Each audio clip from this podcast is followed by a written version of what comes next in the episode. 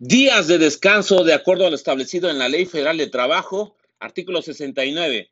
Por cada seis días de trabajo disfrutará el trabajador de un día de descanso, por lo menos con goce de salario íntegro. Artículo 70. En los trabajos que requieran una labor continua, los trabajadores y el patrón fijarán de común acuerdo los días en los que los trabajadores deben disfrutar eh, de los días de descanso semanal.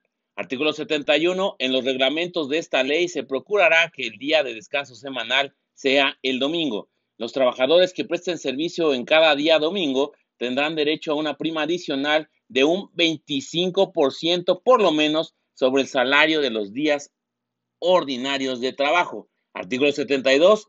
Cuando el trabajador no preste sus servicios durante todos los días de trabajo de la semana, o cuando en el mismo día o en la misma semana preste sus servicios o varios patrones, tendrá derecho a que se le pague la parte proporcional del salario de los días de descanso, calculada sobre el salario de los días en que hubiese trabajado o sobre el que hubiese percibido de cada patrón.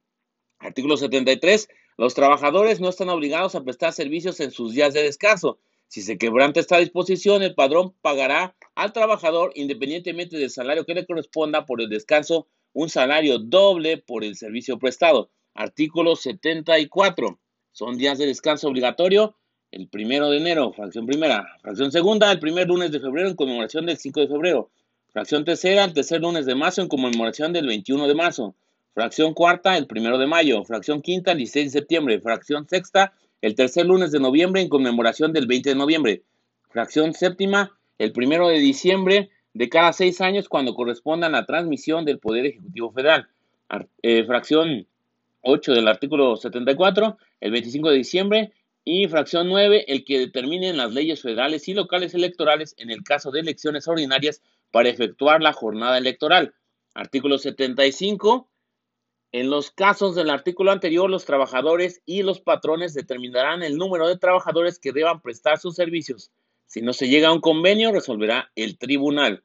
Los trabajadores quedan obligados a prestar los servicios y tendrán derecho a que se les pague, independientemente del salario que les corresponda por el descanso obligatorio, un salario doble por el servicio prestado.